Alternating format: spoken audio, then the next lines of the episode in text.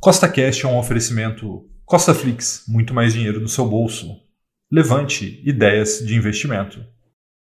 No podcast de hoje, eu vou te explicar o que está acontecendo com os fundos imobiliários de papel para que os rendimentos deles tenham caído tanto nos últimos tempos e também vou te responder se ainda vale a pena investir em FI de papel. Então, se você gostou do tema desse podcast, segue o Costa Cash aí na sua plataforma, pois são três podcasts por semana, sempre com o mesmo intuito colocar mais dinheiro no seu bolso. E lembrando, nada do que eu falo aqui é uma recomendação nem de compra e nem de venda, é apenas para te inspirar a investir melhor, tá bom? Então vamos lá.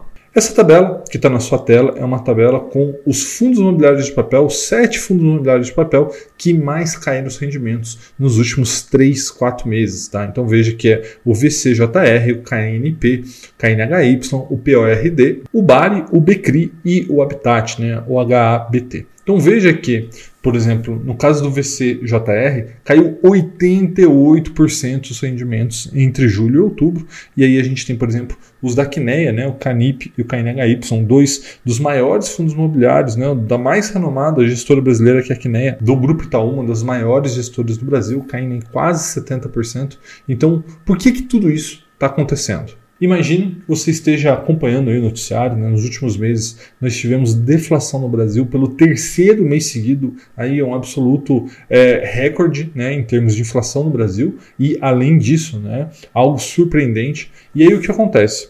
Os fundos imobiliários de papel eles repassam a inflação mais um rendimento real para os seus cotistas. E aí, quando a inflação é negativa, o juros real ele é diminuído da inflação. Então, para que você entenda mais essa situação e como isso acaba afetando os fundos imobiliários de papel, eu vou colocar para você agora o relatório gerencial de um FI dessa relação que a gente acabou de ver. Dá uma olhada. Então veja que esse é o relatório gerencial do Canip, né, o que é índices de preço. Ele é o maior fundo imobiliário do Brasil, veja, patrimônio de quase 8 bilhões de reais, quase 70 mil cotistas. E veja que interessante, este é um fundo imobiliário somente para investidor qualificado, que caso você não saiba, são investidores que têm mais de um milhão de reais investidos ou têm certificação financeira. Né? E veja que nesse momento a cota dele está ali R$ 91,40, que é abaixo do seu valor patrimonial de 95 e 99, né? E veja que aqui tem uma informação muito importante, né? Que a taxa média do fundo neste momento é IPCA mais 7,94%, ou seja, quase 8% de juros real. E aí, veja o que está acontecendo nos rendimentos, né, na prática. Quando a inflação estava bombando, ali, por exemplo, em abril e maio, os rendimentos desse fundo imobiliário estavam em R$ 1,70 por cota. Tá? E veja que em setembro, depois de três meses seguidos de deflação, ele caiu para 35 centavos, então uma queda muito, muito expressiva.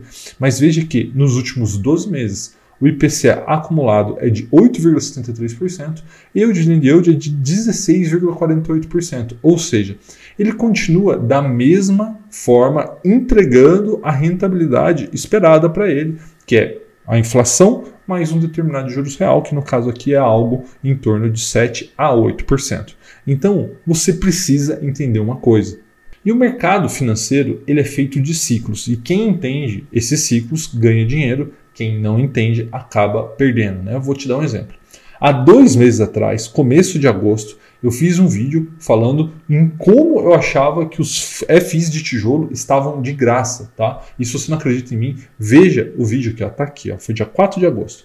E o que aconteceu depois? Já teve fundo que eu falei nesse vídeo, eu falei de 5 FIs deles, que já disparou mais de 16% em apenas dois meses. Então presta muita atenção no que eu vou te dizer agora. O mercado financeiro ele vive de ciclos e esse ciclo ele se adapta muito à questão do ciclo emocional do investidor, que é esse gráfico que está na sua tela. Né? Veja que é normal o mercado oscilar entre otimismo, euforia, depois passar por medo, desânimo e voltar para o otimismo. Né?